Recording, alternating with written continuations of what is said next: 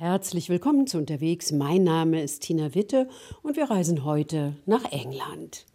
Das Erste, was man bei einer Reise mit der Fähre durch den Ärmelkanal sieht, sind die weißen Klippen von Dover. Besungen, bewandert, umkämpft. Ein Stück englischer Natur und Geschichte. Mehr von unserer England-Korrespondentin Gabi Biesinger.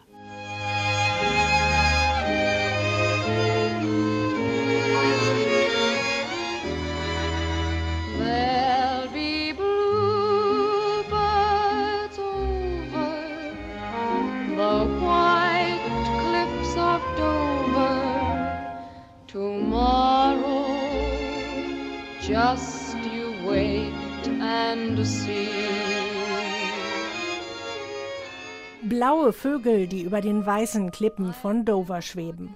Sentimental besungen von Vera Lynn, die während des Zweiten Weltkriegs den Spitznamen The Forces Sweetheart trug. In ihrer Radiosendung Sincerely Yours verlas der Liebling der Truppen Grüße aus der Heimat. Und in diesem Lied fließen die beiden Schicksale der Kreidefelsen von Dover quasi ineinander.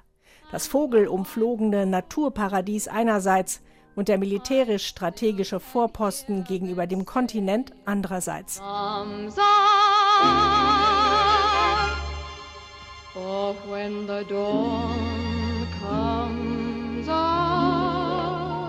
I know that might seem a bit incongruous, das klingt ein bisschen wie ein Widerspruch, aber man sieht ja einerseits dort drüben die französische Küste. Das sind nur 19 Meilen, die kürzeste Distanz zwischen England und Frankreich. Und Winston Churchill persönlich ließ hier Kanonen installieren, um feindliche Kriegsschiffe im Ärmelkanal zu stoppen. Und andererseits haben wir hier die Chalk Downlands. Wir wollen hier große Flächen renaturieren, weil Großbritannien viele dieser Grasflächen verloren hat, in denen so viele Insekten und Wildtiere Tiere leben, die hier prächtig gedeihen. Gordon Wise hat früher bei der Küstenwache gearbeitet und engagiert sich jetzt im Ruhestand beim National Trust. Im Sommer führt er Touristen in die Fan Bay Tunnel oben auf den Klippen von Dover, eine Anlage aus dem Zweiten Weltkrieg, die 2015 für Besucher geöffnet wurde. Welcome to Fan Bay. Bevor die Touristen zurückkommen, bekomme ich eine kleine Privattour. 125 steps to the bottom. Right, 23 meters into the White Cliffs. Here we go. 125 Stufen geht's hinab in die Tiefe, 23 Meter unter der Erde. Mit dabei Andrew Coleman, auch engagiert beim National Trust, pensionierter Geologe. Er erklärt mir, dass die weißen Kreidefelsen durch zermalmte Wasserpflanzen und Seetiere entstanden. Die Kreide ist ganz weich, man kann sie mit dem Fingernagel abknibbeln und sie eignet sich gut zum Graben. Das ist alles organisches Material, entstanden vor rund 100 Millionen Jahren, als hier sehr heißes tropisches Klima herrschte, mit CO2-Werten, die dreimal so hoch waren wie heute. Das sind alles Plankton und Muscheln, die sich am Boden gesammelt haben, wenn sie ausstarben und einen kreidigen Schlamm bildeten, der dann fest wurde.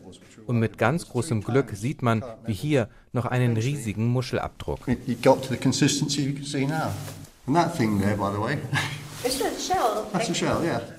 Der Tunnel wurde im Winter 1940-41 innerhalb von 100 Tagen in die weichen Kreidefelsen gehauen und sollte rund 140 Soldaten als bombensichere Unterkunft dienen.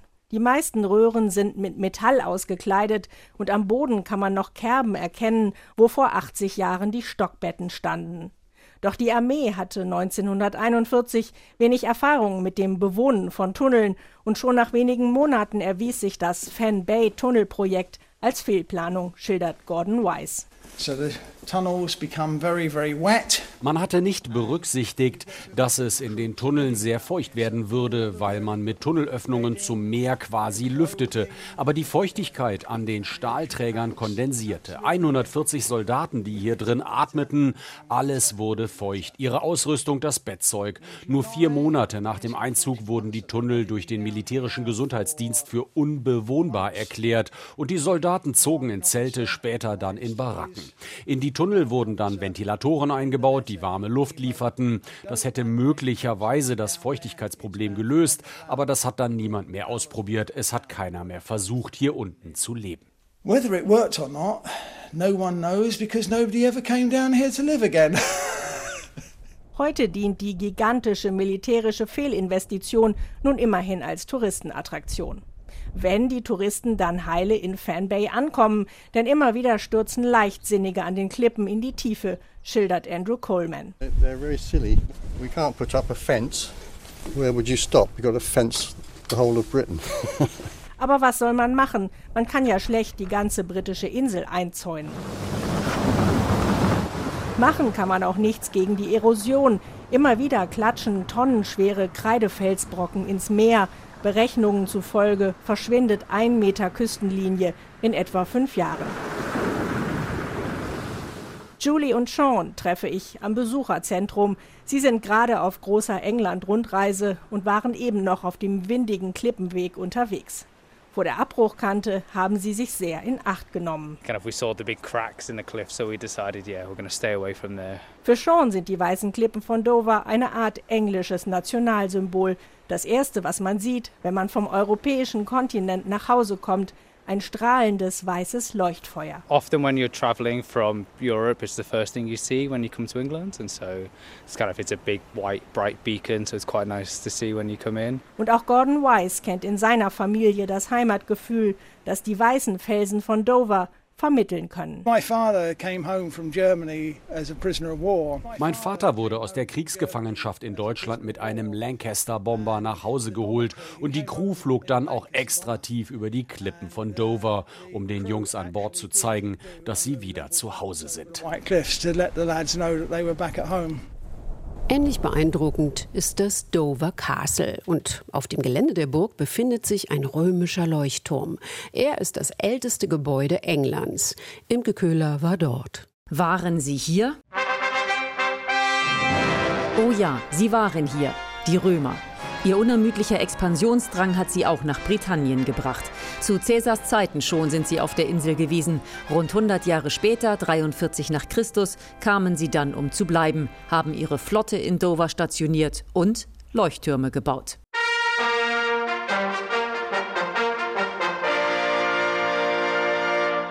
Weltweit soll es nur noch drei römische Leuchttürme geben und dieser hier, wahrscheinlich zwischen 130 und 150 nach Christus erbaut und heute Teil des Dover Castle, ist nicht nur gut erhalten, sondern gilt auch als das älteste noch existierende Gebäude in England. Das weiß nur kaum einer. Oh, uh, oh. the oldest building, I don't know, I suspect it may be a church, an old church. Oldest building? Um. Entweder herrscht völlige Ratlosigkeit oder es wird auf alte Kirchen oder den Tower of London getippt. Roy Porter kennt dagegen die richtige Antwort. Er ist über alles informiert, was man über den römischen Leuchtturm weiß. Porter arbeitet für die staatliche Organisation English Heritage, die die Denkmäler und archäologischen Stätten in England verwaltet. Wir glauben, dass dieser Leuchtturm zusammen mit einem zweiten Leuchtturm auf der anderen Seite der Flussmündung betrieben wurde. Die haben dann beide Licht gegeben und wenn man in der Mitte zwischen diesen beiden Lichtern gesegelt ist, dann konnte man in den Hafen von Dover einfahren. So wurden die Schiffe sicher in den Hafen gelotst, damit sie nicht an den berüchtigten Sandbänken in der Straße von Dover oder an der Felsküste Schiffbruch erleiden würden. Der römische Leuchtturm ist außen achteckig und innen quadratisch und heute 15 Meter hoch, wobei der oberste Abschnitt aus dem Mittelalter stammt. Roy Porter. Das Faszinierende an dem Leuchtturm ist laut Porter, dass er ein so langes Leben nach dem Tod hatte. Was auch der Grund dafür sein dürfte, dass er noch so gut erhalten ist. Denn als der Leuchtturm ausgedient hatte, wurde er Jahrhunderte später zum Glockenturm für die Kirche umfunktioniert, die die Sachsen direkt nebendran gebaut hatten. Aber auch das war nur eine Zwischenstation. Später wurde in dem Turm dann Schießpulver gelagert, als Dover Castle ein großes Feldlager war. Und so hat dieser Turm eine sehr abwechslungsreiche Geschichte. Er hat als Leuchtturm angefangen, wurde dann Teil einer Kirche und dann genutzt als Lager für Schießpulver. Was man heute nur noch erahnen kann, ist die interessante Farbgebung, die der Turm einmal gehabt haben muss. Eine Mischung aus grauem Stein, roten Ziegeln und rosa gefärbtem Mörtel. The application of this pink mortar, either by design or by accident, would have given the building quite a distinctive external appearance. Die Verwendung dieses rosanen Mörtels dürfte, gewollt oder ungewollt, dem Leuchtturm ein markantes Aussehen verliehen haben, meint Porter. Nicht weit von hier ist übrigens der deutlich modernere Leuchtturm South Foreland zu besichtigen, der wunderschön weiß auf den weißen Klippen von Dover thront. Aber eines hat er mit dem römischen Vorgänger gemeinsam. Auch er ist nicht mehr in Betrieb. Mehr über die Geschichte der britischen Insel erfährt man auch im Osten Englands. Dort liegt an der Mündung des Flusses Orwell die Stadt Ipswich. Ganz in der Nähe entdeckten 1939 Archäologen ein spektakuläres Grab, in dem im 7. Jahrhundert ein König in einem Schiff beigesetzt wurde. Durch diesen Fund erfuhren die Forscher viel über die Angelsachsen, die in Nordeuropa Handel trieben. Christoph Brössel hat den Ausgrabungsort besucht.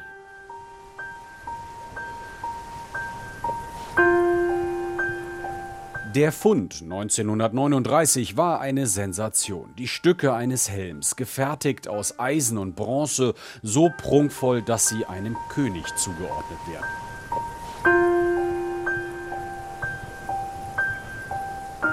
Wissenschaftler setzten die Fragmente zusammen, rekonstruierten die fehlenden Teile. Es entstand ein Helm, der in eine Maske übergeht. Bronzefarben, der Mund, die Nase und die Augenbrauen, auf der Stirn im silbernen Eisen Szenen aus Kämpfen kunstvoll wiedergegeben. Und dann haben wir da noch eine für die Zeit übliche Darstellung von einem Mann auf einem Pferd, mit Speer bewaffnet, der einen Kämpfer niederreitet. Das sollte deutlich machen, wie furchterregend der Träger des Helms war, sagt Laura Howarth vom National Trust in Sutton Hoo. Dort sind 18 Gräber bekannt, in denen Könige, eine Königin und hochgestellte Kämpfer beerdigt worden sind. Das Königsgrab, das 1939 geöffnet und in dem dann unter anderem die Stücke der Maske gefunden wurden, war ein Schiff. Es war vom naheliegenden Fluss hier hochgetragen worden. Ein würdiger Ort für das Begräbnis eines bedeutenden Mannes. 1939 war längst nicht klar, dass der Archäologe Basil Brown hier noch etwas finden würde. Die Eigentümerin des Landes, Edith Pretty, hatte ihn engagiert. Viele der Grabhügel waren in den Jahrhunderten zuvor ausgeraubt worden, nicht jedoch das Königsgrab. Die Geschichte der Entdeckung ist so spannend, dass Netflix dazu einen Film gedreht hat, Die Ausgrabung. Dieses Land pflügt man seit tausend Jahren. Nehmen wir mal an, dass hier über die Jahre immer etwas abgetragen wurde. Und die Räuber, als sie kamen, ihre Röhre an der Stelle gruben, die sie für die Mitte hielten. Obwohl sie es nicht war. Ganz genau. Und genau so war es. Basil Brown spürte auf, was die Grabräuber vorher nicht gefunden hatten. Eine Art Zepter, Schulterklappen aus Gold, byzantinische Silberschalen, ein goldener Gürtelverschluss und der Helm. Die Experten vermuten, hier wurde der angelsächsische König Rätwald um das Jahr 625 nach Christi Geburt beerdigt. Das war die Hochphase dieses Königreichs in East Anglia. Und das hatte auch viel mit Seefahrt zu tun, Handel, Austausch mit anderen Ländern. Flüsse und Meere seien kein Hindernis für die Angelsachsen gewesen, sagt Laura Howarth vom National Trust in Sutton Hoo. Flüsse und Meere waren Handelswege und Kommunikationswege. Es war einfacher und sicherer, nach Europa zu segeln oder zu rudern, als zur Westküste Englands zu laufen. Die Angelsachsen hatten eine ausgeprägte Wirtschaft. Die Gesellschaft war weiterentwickelt, als man lange angenommen hatte. Denn in dem Grab wurden auch Münzen entdeckt. Der ist angelsächsisch. Pickett? Grimes? Frühes Mittelalter beim Jupiter. Sechstes Jahrhundert. Das ändert alles. Diese Menschen waren nicht einfach nur plündernde Tauschhändler. Sie hatten Kultur. Sie hatten Kunst. Sie hatten Geld! Aufschluss über die Angelsachsen geben auch die anderen entdeckten Gräber. Ein gesellschaftlich anerkannter Kämpfer, der mit seinem Pferd, Schwert und Schild beigesetzt wurde. Das Pferd ist vergleichbar mit einem Sportwagen heute und das Schiff ist der Privatjet. Es geht hier um Statussymbole. Aber nicht nur, sagt Laura Howarth, es gebe auch eine mystische Komponente, das Schiff als Symbol des Übergangs. Es war übrigens ein gebrauchtes Schiff, 27 Meter lang. Die Grabungen zeigten, dass das Schiff repariert worden war. Aus gefundenen Faserresten ließ sich rekonstruieren, wie die Menschen damals gekleidet waren. Auch das wird in Sutton Hoo gezeigt. Besucher können auch den Weg nachgehen, den die Männer das Schiff vom Fluss herauf geschafft haben müssen, um ihren König im Gräberfeld beizusetzen. Wenige Jahrzehnte später änderte sich die Grabkultur, die Christianisierung setzte ein. Weiter geht's nach London. Die Briten sind eigentlich berühmt fürs Schlange stehen und geduldiges, diszipliniertes Warten an den Bushaltestellen oder wo immer sich Menschen ansammeln. Sehr anarchisch wird es dagegen, wenn es darum geht, die Straßen zu überqueren. Das hat unsere Korrespondentin Gabi Biesinger beobachtet. Kein Mensch hält sich in London an Fußgängerampeln. Dafür hat sie aber noch andere Ampelgeschichten entdeckt. Touristen und andere Auswärtige fallen im Londoner Stadtbild sofort unangenehm auf. Sie bleiben wie selbstverständlich an einer roten Fußgängerampel stehen und stoppen so abrupt den natürlichen Fußgängerstrom auf den Bürgersteigen. Man gewöhnt sich als Zugezogene recht schnell an diesen kleinen Akt der Anarchie, das rote Ampelmännchen zu ignorieren. Unlängst blieb ich doch mal stehen, als nämlich zwei Polizisten an der roten Ampel warteten. Als die dann doch auch bei Rot losgingen, bin ich hinterher. Ich habe beobachtet, wie sich alte Frauen mit Rollatoren oder alte Männer mit mehreren Koffern todesmutig bei Rot über Riesenkreuzungen schlängeln. Auch Mütter mit Kinderwagen kennen kein Pardon. Und vor der Schule, an der ich jeden Morgen vorbeifahre, werden rudelweise Kinder von ihren Eltern über rote Ampeln gescheucht. Der scharfe Kontrast der deutschen Ampelhörigkeit und dem sportlichen Ansatz der Briten, einfach über die Straße zu sprinten, egal was die Ampel zeigt, ist auch dem deutschen Comedian Paco Erhardt gleich ins Auge gefallen, als er nach London zog. It can be three o'clock at night in the Bavarian forest. You cross out that red light from behind a bush. A deer is to jump out and shout, Are you colorblind? Selbst um drei Uhr nachts wird im tiefsten bayerischen Wald noch ein Hirsch hinter einem Busch hervorspringen und einen anblöken, ob man farbenblind sei, wenn man bei Rot über die Straße geht. In London wird man dagegen bloß höflich angerempelt, wenn man einfach unvermittelt und aus Sicht des nachfolgenden Menschenstroms unverständlicherweise stehen bleibt und den rastlosen Londoner Fußgängerstrom bremst. Dabei waren die Londoner im Jahr 1868 offenbar weltweit die ersten, die die Vorteile einer Ampel zur Ordnung des Straßenverkehrs erkannten. In den Archiven der BBC finden sich Skizzen, wie mit einer gasbetriebenen Signalanlage mit roten und grünen Lichtern damals die Pferdekutschen vor dem Parlament dirigiert werden sollten. This is the world's first traffic light to direct horse-drawn carriages outside Parliament. Unfortunately, it exploded, injuring a police officer and was scrapped. Leider explodierte die Signalanlage, verletzte einen Polizisten und nach einem Monat im Betrieb verschwand die Ampelidee für mehr als 50 Jahre wieder in britischen Schubladen. Bis 1925 die erste elektrische Ampel für den Straßenverkehr in Westminster eingeweiht wurde. Uh,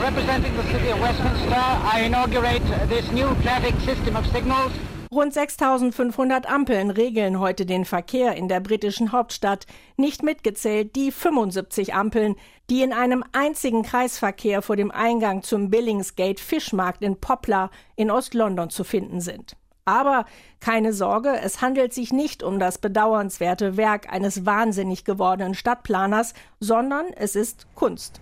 Acht Meter hoch ist der sogenannte Ampelbaum des französischen Künstlers Pierre Vivant. Aus einem grünen Metallstamm wachsen grüne Metallarme mit jeweils mehreren Ampeln. Die 75 Ampeln werden von einem Computer gesteuert und leuchten von außen betrachtet recht willkürlich durch die Gegend.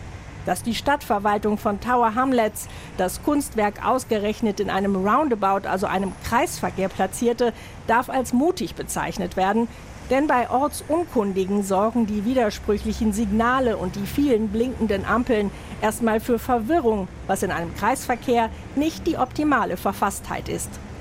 Als der Ampelbaum 1999 enthüllt wurde, stand er noch nicht vor dem Fischmarkt, sondern im Herzen des Geschäftsviertels Docklands in der Nähe von Canary Wharf. Der Künstler Pierre Vivant schuf die Skulptur, nachdem er einen Wettbewerb der Public Art Commissions Agency gewonnen hatte. In den Erläuterungen zum Ampelbaum heißt es, der willkürliche Zyklus der Lichtwechsel soll nicht den jahreszeitlichen Rhythmus der Natur nachahmen, sondern die Ruhelosigkeit von Canary Wharf. Vivant ersetzte mit seinem Kunstwerk eine Platane, die durch Luftverschmutzung eingegangen war und erklärte bei der Enthüllung des Kunstwerks, die Skulptur ahmt die natürliche Landschaft der angrenzenden Londoner Platanen nach, während das wechselnde Muster der Lichter den nie endenden Rhythmus der umgebenden häuslichen, finanziellen und kommerziellen Aktivitäten offenbart und widerspiegelt. Ursprünglich war geplant, die Lichter direkt mit den Aktivitäten an der Londoner Börse zu koppeln, aber die Idee wurde verworfen, weil das dann doch zu teuer war. Und während in Poplar also 75 Ampeln an einem einzigen Kreisverkehr um die Aufmerksamkeit von wenigen kunstinteressierten Touristen buhlen, buhlen tausende Ampeln in der ganzen Stadt, jeden Tag, vergeblich um die Aufmerksamkeit von Millionen Fußgängern. Wenn Sie bei Ihrem nächsten London-Besuch noch zweieinhalb Stunden Zeit übrig haben, dann empfiehlt unsere England-Korrespondentin Imke Kühler einen Besuch im St. Martin's Theatre. Dort können Sie das am längsten ununterbrochen aufgeführte Theaterstück bewundern und selbst auf Mördersuche gehen.